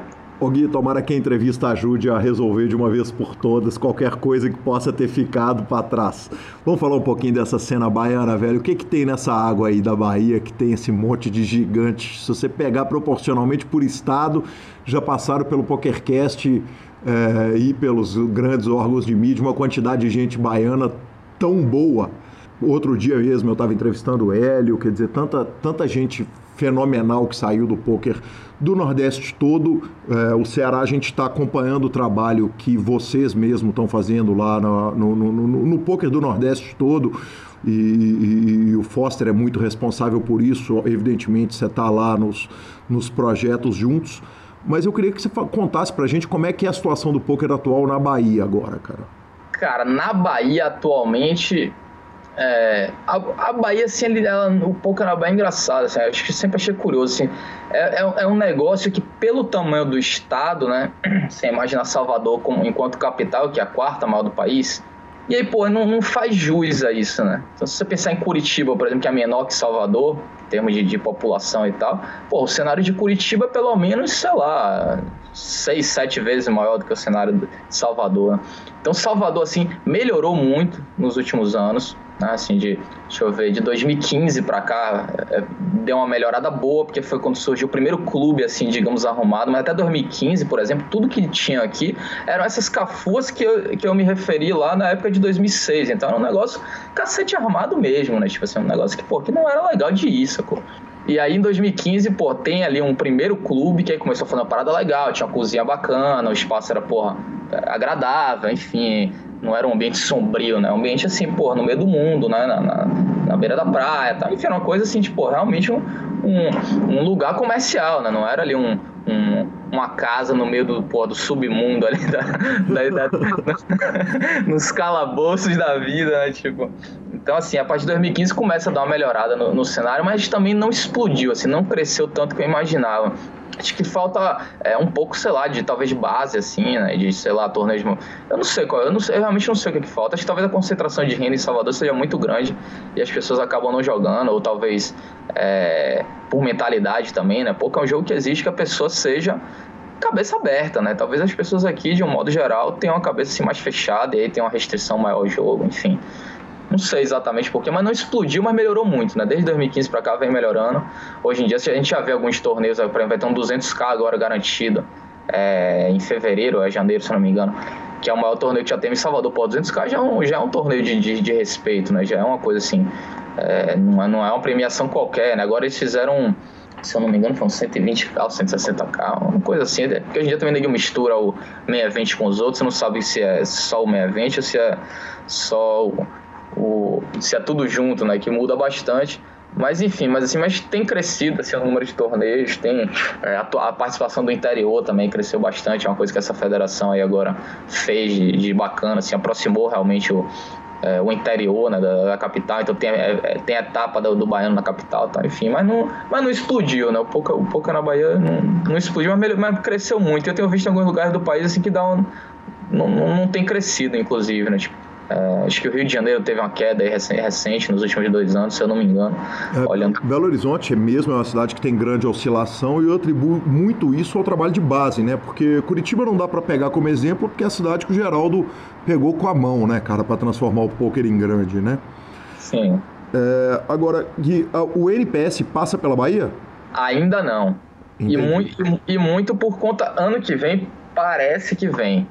Mas é, muito por conta disso, né? Assim, do, de não ser ali um, um um, um, um, cenário que, tipo, muito atrativo, quer queira, quer não, né? O, na Bahia, por exemplo, o high roller do baiano custa 300 e poucos reais. Uhum. Quando você imagina um NPS vindo para cá, é difícil imaginar também que vai ser um, um, espetáculo, né? Se o high roller da Bahia custa 350 reais e não bomba, né? Não dá aquele field enorme, Tipo, é difícil você imaginar que não, vem pra cá e tem um high roller de um dia que custa mil, aí tem outro high roller que custa mil e tanto, aí tem um 620 que custa 700. É difícil imaginar que vai ser um, um sucesso num, num, num, cenário desse, né? Tipo, então, e um outro aspecto também é que não tem baiano jogando NPS, né? Os, os baianos não vão pro NPS, curiosamente. Então, Porque a Bahia assim, num meio de caminho aí geográfico, né? Quer dizer, a Bahia, primeiro, a Bahia é um país, né? O, o estado é gigantesco, né? Para a hora que você cruza a fronteira de Minas Gerais até chegar em Salvador, é uma viagem gigantesca, longa. E Salvador está um pouco isolado ali, porque é a primeira capital de baixo, do, do, do, do perto da região sudeste ali. É, é, tem essa questão. O turismo baiano não ajuda a economia do poker? Não, não, definitivamente não. Até porque o turismo baiano, pô, enfraqueceu muito. Né? Acho que o turismo baiano hoje em dia é mais voltado para essa questão de, de, de pô, dessa galera de praia, né? De turismo de gringo que vem para cá, assim. Mas não é. Não, assim, que não, não é um público assim que me parece ser jogador de poker, entendeu? Uhum. O cara não vem pra cá, tipo, buscando isso e acaba lá jogando poker. Não, não tem essa parada, não. Gui, o Pita é, de Ribeirão Preto me fez uma pergunta que eu não posso deixar de fazer, cara. Seu nick no PS é Trona Zippet? Ele falou, velho. Como, como, como, que fala? Trona Zipted. Trona Ted. É... Explica pra gente, por favor, porque ele falou, cara, uma vez, há muitos anos atrás eu ouvi ele explicando esse nick lá no, no QG do Akari e essa história é boa. é, pior que nem é boa, nem tem nada demais. O, o, o, o, lance, na verdade, é que quando eu fiz o PS é minha primeira conta, né? Uhum. E aí eu não queria botar meu nome na, na porra, encucada ali, no, tipo, vê lá se era um problema, mas, porra, achava perigoso botar meu nome né? na conta. E aí comecei a testar várias paradas, várias paradas, porra. Sem zoeira, cara. Eu testei assim, uns 10, umas 10 paradas e nada, nada ia, né? Tudo já tinha, já tinha, já tinha. Eu também não, não tinha aquela mãe de botar número, não sei o que lá, nem viajei, tá? E aí eu olhei assim e falei, pô, vou botar isso aqui, eu quero ver se, quero ver se vai funcionar, tá? E eu quero ver, pô, porque se, não, se, se já tiver esse aqui, fudeu, eu não, jogo, eu não vou jogar mais essa porra, tá queimadaço já, tá ligado? tá muito queimado. Aí eu meti, né? Trona era um, um apelido que eu tinha lá, lá atrás, numa, numa das turmas que eu andava. E aí Zipitet era, era, era, um, era um lugar que a galera ia, tá ligado? Tipo, é, que a gente se, se, frequentava, era um apelido do lugar, digamos assim, né? Que a, que a galera botava. Eu, eu meti essa daí, eu falei, pô, se, se já tiver, já era. Mas aí deu certo. Já era, mas em outro site tem o apelido de Bad Trip. Ah, esse tem, é. Mas foi, esse aí era do, do Cake, né? Do Cake lá, eu, eu joguei muito pouco.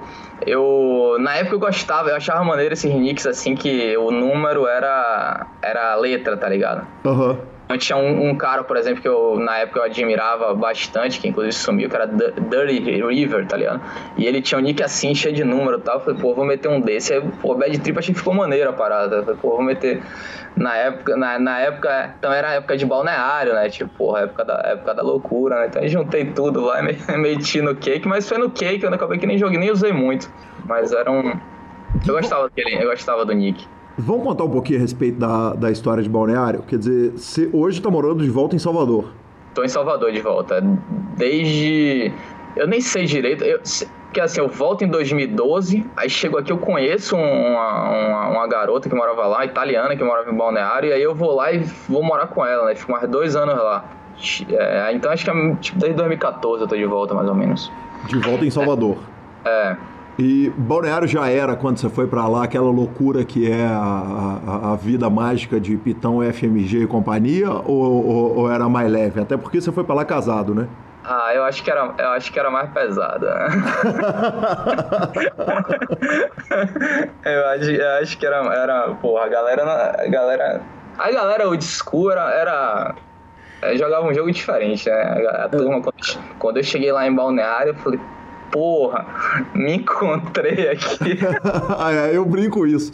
Eu falo que eu achava os caras do rock and roll maluco, aí eu descobri a galera do poker e eu descobri que os caras do, do, do rock and roll era coroinha de igreja. É, lá em Balneário, porque o, o, problema, na verdade, é que, porra, eu morava com o Salsicha, tá ligado? Salsicha era, Salsicha era o cara, tipo, o cara mais popular, assim, da, da, das cidades, das, das raves. Salsicha era o cara, tipo assim, todo mundo, pô, acabava, acabava o Arung, acabava o Greenweiler, neguinho ia no Salsicha, tipo, mulher que ele nem conhecia, tá ligado? Onde é o after salsa, não sei o quê.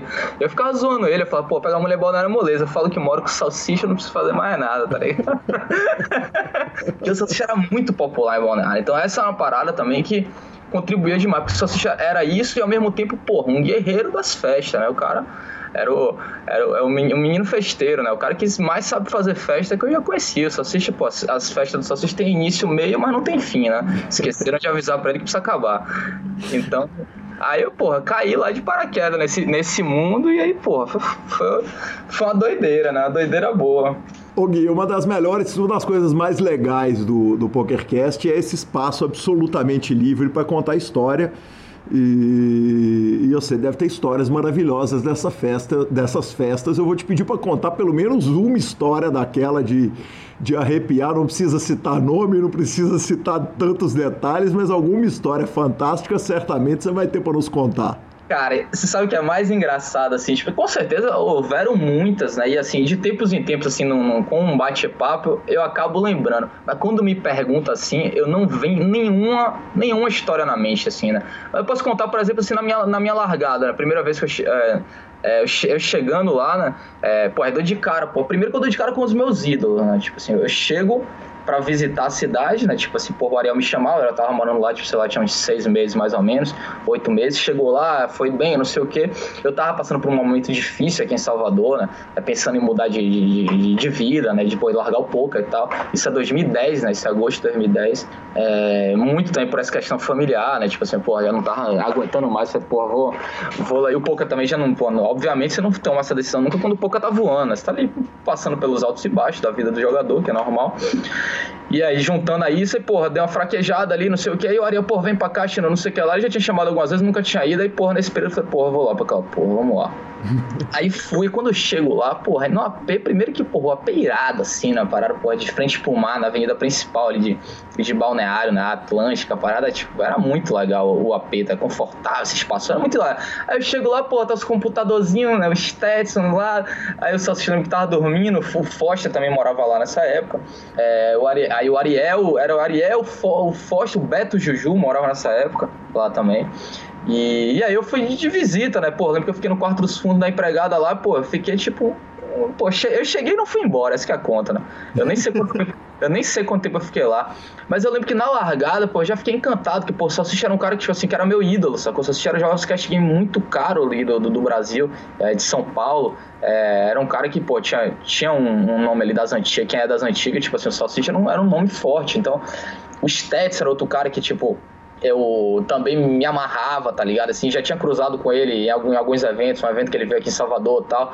Conversei, gostei e tal. Aí quando eu cheguei lá, pô, me senti muito em casa, tá? Aí, pô, a gente foi primeira balada um Arung, foi rápido, assim, sei lá, já chegou na quinta, o Arung na, no, no, dia seguinte, era no sábado. O que, que é Arung? Aí, o Arung é, o Arung é, uma, é, um, é, uma, é um, um, clube que tem lá, né, de, de balada. São os dois mais famosos de lá, né? Green Valley, que provavelmente é mais famoso, e tem o Arung, que é melhor, na verdade, né? Ele uhum. não ele, ele, ele é muito famoso também, mas assim, mas não é tanto como a Grinvala. A Grinvala, digamos assim, é mais é, badaladinho, né? Assim, mais, é mais famoso, assim. Os dois são muito bacanas, né? Porque são propostas diferentes, mas o Arung é mais da loucura, né? E aí o... Aí tem o Arung, eu sei que quando eu chego nesse Arung, Calil, brother, a gente pegou um camarote lá, e o camarote era eu, Ariel, Stetson, Salsicha, acho que o Beto Juju, sei lá, o Omar, talvez, que o Omar também mora lá das antigas. Foto, Mas era assim, só broda. O Foster tava também. Uhum. É, só, só broda, tá ligado? Pô, os caras parceiraço que é lá, e, pô, eu descobrindo um mundo novo. E aí quando eu vejo as meninas, velho, que tipo, que estavam com a gente do camarote, eu falei, caralho, brother, não, não, não, botei, pô, eu vim no da Bahia. Bahia, pô, é um lugar, tipo, esquisito de mulher, assim, né? Tipo, é mais. É mais você, tipo, você não vê uma mulher bonita caminhando, caminhando na rua na Bahia, tá? É uma coisa rara, tá? Você, tipo assim, e Balneário é o lugar que, porra, você chega em qualquer lugar da cidade e tem uma mulher bonita passando pela rua, tá? Não tem, não tem. Então é, uma, é pra você ver o nível da cidade de desfile. Quando eu chego lá no camarote, me chama aquela mulher no camarote. Cara, eu fiquei muito. Eu fiquei. Eu falei, meu Deus do céu. O Salsicha ficava assim, eu lembro que ele se divertia demais, ele ficava olhando pra mim assim a noite toda, ele ficava, olhava pra mim de tempos em tempos e falava, vai voltar pra Bahia. eu amarradão assim na festa, só alegria, só sorriso, feliz da vida. Ali foi um. Eu, eu tenho na minha cabeça, assim, tipo, o período de balneário, assim, como esse o primeiro ano em balneário, assim, acho difícil eu viver um ano melhor assim na minha vida, assim, pelo pacote completo? Foi uma experiência assim muito mágica, muito mágica mesmo. O primeiro ano lá, primeiro por ser novidade, segundo por ser uma cidade assim extremamente tentadora, né? Assim, é o lugar das tentações balneário. É, muita mulher bonita, né? Porra, muita tentação mesmo. É, a galera bacana, eu saindo no período difícil. Quando junta tudo assim, tipo, meu primeiro ano lá, eu, porra, o poker era uma festa ainda nessa época. Tinha o BC Poker Club lá. Cara, era um ambiente maravilhoso, tá? Eu tendo contato ali com os caras que, porra, que eram a nata do poker brasileiro, que era uma coisa que, é, pra mim, era porra, era, era, era incrível, né? Imagina, tipo, é, hoje, hoje as coisas são muito mais complicadas de você ter acesso né, a esse mundo. Imagina um cara que tá começando ali é, agora, que cara tem acesso. Na época era uma coisa muito mais acessível. Então eu chego lá, pô, eu tenho contato com o Goff, eu tenho contato com o Decano, eu tenho... todo mundo ia lá para casa. Na verdade, o Peçanho, João Simão, Caio Pimenta, todo mundo frequentava lá a casa. Tipo assim, a casa era cheia o tempo todo. Tanto é que no segundo ano eu começo tipo assim, a ficar um pouco incomodado com o tanto de visita que a gente recebia, sacou? Porque também você não tem mais paz também. E a nossa casa era mais ou menos assim, não tinha fim de semana sem visita. Todo, todo fim de semana vinha uma, uma amiga de São Paulo, umas amigas de São Paulo, vinha umas amigas de Curitiba, aí vinha não sei quem, aí vinha é, amigo jogador. Aí vinha... Cara, mas era o tempo todo casa cheia, jogo rolando, internet, apostas. Era, pô, casa de jogador, assim, mas aquela casa de jogador old school mesmo, bet pra tudo que é lado. Cara, os bets eram na largada, assim, era assustador eu falar essa dos bets. Aí você falou de história. Era uma que eu. É uma que, por exemplo, eu na largada, quando eu olhei lá, eu falei, brother, esses caras são milionários, tá ligado? Porque os, os bets eram assim, eram, eram, eram. Brother, tipo assim, a cada meia hora tinha um bet desse tipo. E não era bet assim, de porra, de 100 dólares. De... Os bets era mil dolinha. Lembro forte, não, vamos mil dolinha aqui, mil dolinha. Eu falava, mil dolinha? Que porra é essa? Mil dolinha? Tipo, porra, tá ligado? Placa de carro. Brother, mas os, valores assim eram absurdos. Você vê assim o nível do, é, do cuidado que as pessoas tinham com dinheiro naquela época. Zero, né? Tipo assim, o jogador de poker, assim, ele era muito à vontade assim, com dinheiro, porque ele tinha a sensação que era um, ah, a galinha dos ovos de ouro, né? Não, não, não vai morrer a galinha, vai ficar botando ovo ali até sabe-se lá quando, né? Então, assim, tipo, o desapego, o nível de desapego, de gasto, assim, de responsabilidade com dinheiro era muito grande. Eu nunca fiz parte disso, não, mas também quando você tá num grupo desse, você acaba ficando mais irresponsável um pouco, não tem jeito, né?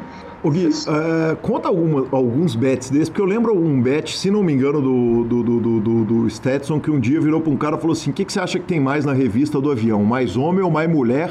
100 reais por cabeça. Um anulava o outro. e essa aposta, assim, placa de carro, se o cara que tá saindo do shopping vai virar pra direita ou pra esquerda, quer dizer, quem não, quem não frequentou o poker em 2010 não tem ideia do que, que a gente apostava ah, ali. O Stetson todo dia aparecia com um jogo novo, cara. Ele, o Stetson era muito mal. O, o apelido malandro nunca foi à toa, né? Tipo, porque ele era muito vagabundo mesmo. Ele aparecia com vários jogos novos, o dominó de baralho, ele apareceu que virou uma febre, por exemplo. Ele arrumou, pô, ele arrumou muito dinheiro com o dominó de baralho. Tinha vários, jogava Ludo, jogava tudo a dinheiro, ó. Jogava. É, tinha um jogo que chamava Cavalinho. Jogo de nada, jogo de sorte, pura sorte, né? Cavalinho eu lembro. É, Cavalinho era legal, hein? Porra, cada partida desse Cavaleiro era mil dólares com o Fosta, mil dolinhos. O Fosta, paga... o Fosta dava odds pra flipar, velho. Olha a loucura que era. O Fosta, o Fosta, o Fosta dava odds pro cara pra flipar. Não, você põe mil aqui, eu ponho mil duzentos, vamos flipar essa parada aqui. Tipo, olha a loucura. não, era muito louco essa época aí que é isso. Não... É, é, é, era o período romântico do do poker, né? Tipo assim, o poker era engatinhava uma criança, acho que com toda a vida de criança. É só festa, né? É, ninguém ninguém e, e pensa ali, não, sem preocupação, era tudo muito bom no poker, né? Tipo assim, aquela época realmente não, todo mundo se divertindo, sonhando, né? Um mundo de sonhadores, todo mundo ali sonhando, é, não só em ficar rico, como, como mas em viver aquele estilo de vida, né? Acho que tinha muito isso, assim. As pessoas queriam viver aquele estilo de vida por, por toda a eternidade, né? Acho que era essa a sensação que tinha. E era uma coisa que era muito viável, né? muito tranquila ali para aquela turma ali que, que descobriu os caminhos, né? Que, pô, que, que se encontrou no jogo, né? Porque até se encontrar é óbvio, difícil. Naquela época também era difícil, tinha, tinha um par de gente que não conseguia ganhar, né? A maioria sempre, mas, mas era muito mais fácil conseguir, né? E o legal era que todo mundo descobrindo seus caminhos. Então, assim, era um, era um jogo em que a personalidade da pessoa também vinha muito à tona, né? Você conhece, dava pra conhecer bem melhor uma pessoa do que é hoje, por exemplo. Tinha aquelas emoções de rail, né? Ninguém reclamava em rail, torcida em rail, de porra, ninguém. É, eu lembro do, do, do, Pimenta com Geboro lá, que é aquela. Todo mundo lembra que, que viveu aquela época, né? Aquele passeando lá no F-Tops, dando. Porra, tem uma que ele dá três tribetes seguidos no do Geboro que ele morre. Ele mostra as três, né? Tipo, 8 e 2 off, valete 3. Três coisas assim horrorosas, né? E aí, tipo, é, o, o chat, eu lembro do Futil, tipo, não dava pra escrever do tanto que trrr, a parada ia descendo, assim, travava, a parada ia descia de novo. Trrr, tipo, era, era, um, era, um, era um outro mundo também, né? Não tinha tantos brasileiros também jogando, então, pô, quando você encontrava um, todo mundo era amigo, só que eu tinha um, era uma relação assim diferente. É, isso, é uma, isso, é uma, grande verdade e muito curioso, né? A comunidade do poker ela era uma, uma micro comunidade, né? Ela era muito pequena. Ela era como se fosse uma comunidade de, de uma cidade hoje, né? Em, em, em tamanho.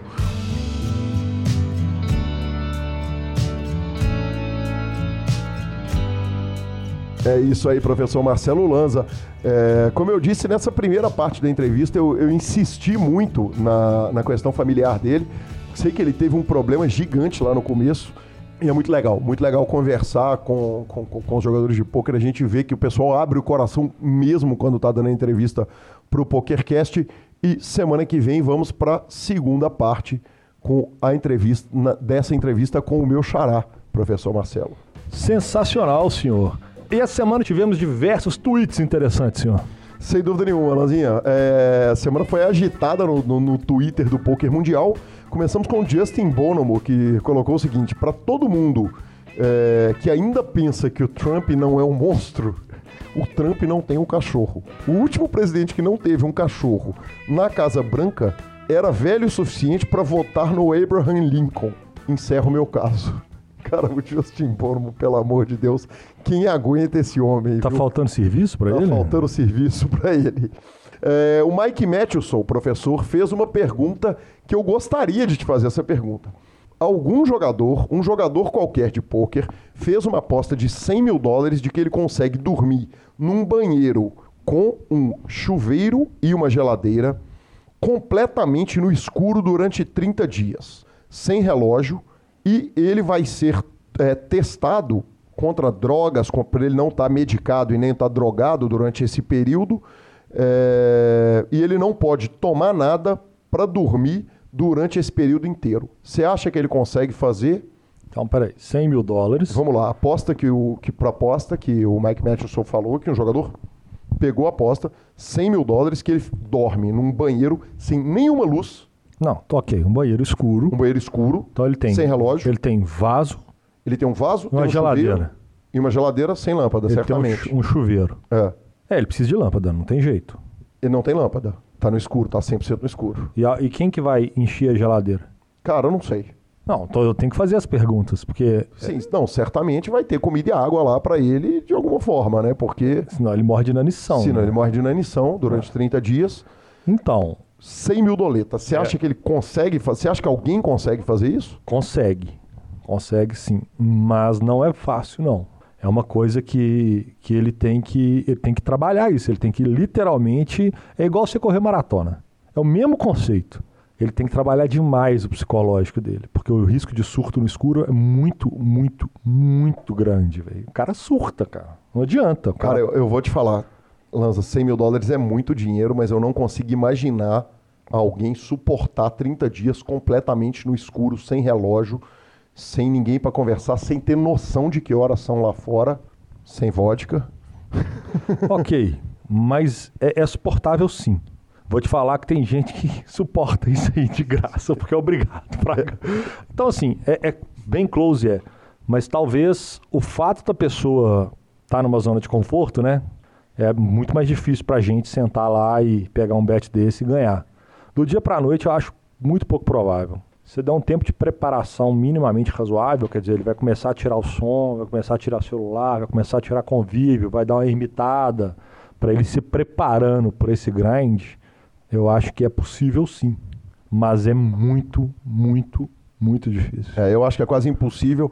É, o Mike mas se você quiser pegar o bet comigo, pondo 100 mil dólares, a gente pode testar. Hum, Eu não tenho 100 mil dólares, mas acho que eu ganharia essa parada. É, de qualquer forma, ele perguntou: você acha que ele consegue é, atingir isso? Eu não. É, eu respondi que não.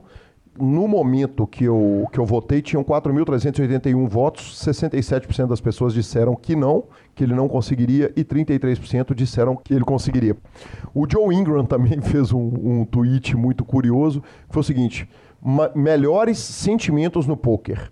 É, ganhar um torneio não importa o buy-in, é, dar um tiro no stake mais alto e ganhar um caminhão de dinheiro, voltar pro stack inicial depois de uma sessão longa ficando para trás, puxando o stack inteiro do cara chato que não para de falar e normalmente está bêbado, e fazendo uma jogada idiota e dando sorte e vencendo. Realmente são todos belos sentimentos.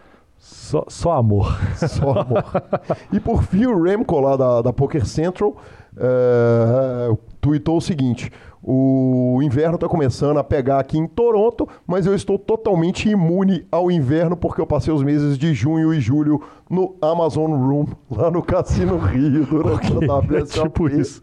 Nós não temos nenhum problema a respeito de temperatura, pois o cassino, a temperatura é controlada. Exatamente, engrossou a casca ali. Professor Marcelo, a gente vai encerrando o nosso programa, agradecendo ao Mantos Black Moon, que compartilhou o programa no Instagram. O Shimo Chiota, professor, é, nosso ouvinte de longa data e mestre cervejeiro, mandou o seguinte: pede pro Lanza escutar os po PokerCasts todos e contar quantas vezes o senhor diz legal demais ou bacana demais. Só por isso o senhor não falou nenhuma vez hoje. Não Eu sei, cara, será fiquei- que não? Eu fiquei caladinho. É, tirando a brincadeira, tá sempre sensacional. Parabéns pelo podcast. Vou mandar o print dessa conversa pro Lanza e tenho certeza que chegará nele a solicitação. Tá dada no ar.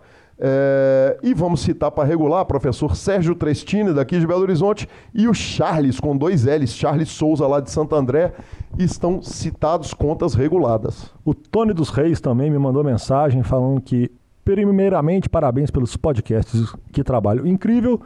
Ó, segundo, ele está tentando adicionar o telefone, não conseguiu. Tá aí de novo no programa o número do telefone, tá na, na, na, na guia. Tá na guia, tá na explicação e tá, Tá na minha na cabeça. explicação. 975189609, sim, decorei. Ok, ok, ok. A gente vai finalizando o nosso programa, lembrando que superpoker.com.br é onde você tem todas as notícias do poker do Brasil e do mundo. Na aba de clubes você tem os principais torneios e agenda de clubes do Brasil. No barra vídeos e no YouTube você tem tudo quanto é vídeo de poker, transmissões ao vivo e até mesmo PokerCast. Revistaflop.com.br, a sua revista de poker e mibilisca.com, cobertura mão a mão de torneios pelo Brasil e sim, por que não dizer Marcelo Lanza pelo mundo também. É, vamos para nossa dica cultural, Lanzinha. A minha dica cultural da semana é um podcast, senhor. Aí sim. Então vou, vou- vou deixar o professor Marcelo Lanza começar com a dica cultural dele. Essa dica cultural quem deu foi o senhor, apesar de com um certo, um certo protesto na sua dica, você indicou esse podcast que é o Escriba Café.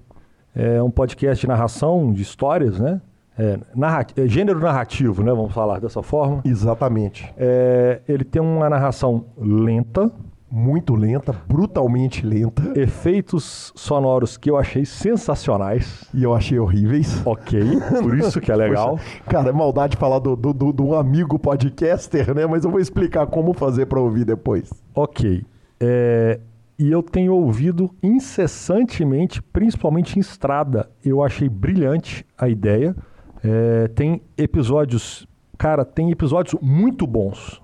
Ele me lembra muito a revista que eu assinava, que a editora Abril encerrou ela esse ano, que é a Mundo Estranho, que são, que são fatos curiosos da humanidade de uma página. E o Escriba Café tem isso, que ele vai colocar capítulos de 20 minutos, de 30 minutos. E ele é informativo, com dados, ele procura, eu fui para o site dele, eu pesquisei, ele procura toda notícia que ele dá com o máximo de dados históricos possíveis e inclusive depois no final ele tenta tirar o desmistificar as coisas que acontecem. Então eu achei sensacional para quem gosta de um podcast lento, com efeitos sonoros e de fatos históricos, escriba café. Cara, é, sobre Escreva Café ainda, Lanza, é, eu ouvi alguns episódios. Quem me indicou foi o, o nosso, é, no- nossa lenda viva, nosso contador das estrelas, Leonardo Cansado. É, ele me indicou Escriba Café, eu fui ouvir o programa e a base do programa é essa, esse formato novo de podcasts americanos que é storytelling, que é o contar histórias mesmo. Ele, ele, ele é muito lento, a edição dele é muito lenta. E ele bota muita música no meio. E então, cara, eu consegui ouvir o Escriba Café. Tem alguns episódios sensacionais. Tem um de Oak Island. Eu adoro a maldição de Oak Island, aquele seriado pior do mundo, que de tão ruim ele dá a volta e fica bom, tipo de férias com o ex. É, Que tá passando, Tá inclusive. passando, de férias com ex, eu tô, em- tô quase em dia, tô no quinto Ok. episódio, eles já estão no sétimo. Mas ouvir o Escriba Café, especialmente este Oak Island, que é fantástico, cometendo uma heresia, que eu peço à turma para ouvir o programa em um X, em uma vez. Eu meti um 2x da massa lá, cara. O senhor foi redondo. Dobrei a velocidade, deixa eu te falar, ele fica ótimo para ouvir. Fica perfeito, dá para ouvir o programa inteiro tranquilo, num tempo razoável. As músicas ficam no tempo certo, a narração fica no tempo certo e o conteúdo dos caras é foda, Lanza. É... Você deu uma dica cultural que veio, que foi dica minha, porque eu recebi a dica do Leonardo Cansado.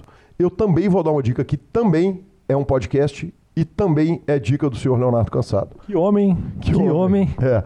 O Léo falou comigo há um tempo atrás que, que a Folha de São Paulo tinha lançado um podcast que era, era um programa semanal para cada presidente do Brasil desde o fim da monarquia e era um presidente por semana, algumas semanas tinham dois presidentes, porque um, um presidente passou durante um período muito curto ou não teve muita relevância, e ele seria feito em diversas semanas até chegar no último podcast, que seria do Michel Temer, na semana da eleição. O que aconteceu foi o seguinte: eu, eu, o Léo me deu essa dica, eu fiquei um pouco com preguiça, o tema político somado ao tema de história e tal. Eu falei, ah, cara, Léo, eu vou botar isso na lista e um dia eu ouço. Eis que essa semana eu peguei para ouvir. É, o Léo tinha dado a dica, o Rodrigo James, lá do Esquema Novo, também havia reforçado essa dica. Cara, peguei para ouvir, fui correr, fazer treino longo, fui malhar, fui andar pela cidade. Cara, o fim da história é o seguinte: passei três dias inteiros ouvindo o podcast, tô quase no final, já passei da ditadura militar e o programa é simplesmente sensacional. Então fica a minha dica, o podcast da Folha, presidente da semana, e dou ainda uma dica adicional muito rapidinha, porque é um filme que é divertido, ele não é nada de genial, nada de brilhante, ele só é legal, como semana passada, em respeito ao Stan Lee, eu não dei dica nenhuma, fica a dica para quem quiser se divertir do documentário Levando Meus Pais para o Burning Man. Um canadense que fez um crowdfunding de 10 mil dólares para levar o pai e a mãe dele, que são idosos, para o festival Burning Man no deserto de Nevada. E, e, é bem divertidinho. O filme vale, vale as, a, a uma hora e meia gasta ali para assistir o filme. Cara, eu vou dar uma falinha aqui também. Na verdade, para quem me acompanha sabe que eu, que eu sou do mundo nerd, né, do mundo geek, que agora adoro coisas do tipo. Soltaram essa matéria, essa notícia lá no PokerCast. Cara, eu, eu, eu, eu relutei para saber se eu ia dar, eu vou dar. Que não tem nada a ver com nada, mas como eu dei a, a dica de Red Dead Redemption 2, é, que foi o jogo, o jogo mais esperado do, dos últimos anos no PlayStation 4, é que o fato é o seguinte: aumentaram em mais de 700% as buscas no site adulto Pornhub com o termo Velho Oeste após o lançamento do game, velho. Cara, Cristo. que coisa sensacional isso, velho. Isso é muito bom, velho. Meu Deus, cara, só isso vale o grupo do PokerCast inteiro. Você tem quem que mandou a dica, cara? Tem, peraí que eu vou pegar, Peraí cara. que merece. Enquanto o Lanza olha quem que mandou essa dica, a gente lembra que essa edição nossa e hoje foi sofrido. Desculpa, Rodolfão, em plena segunda. A edição é do fantástico Rodolfo Vidal, a quem daremos uma garrafa de uísque pelo trabalho que tem conosco. Não foi no grupo, eu recebi no outro grupo e eu encaminhei pro grupo do PokerCast. Ah, então tá jóia. Então quem deu essa dica fantástica foi Marcelo Lanza Maia no grupo do PokerCast. É isso, ficamos por aqui. Muito obrigado e até semana que vem. Valeu, moçada. Grande abraço, até mais.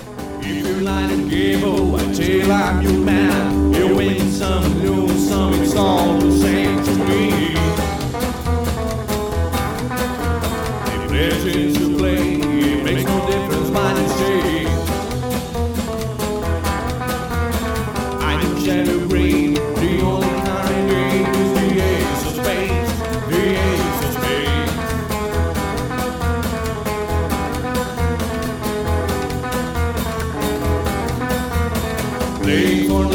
One, dancing with the devil, a with the flow, it's all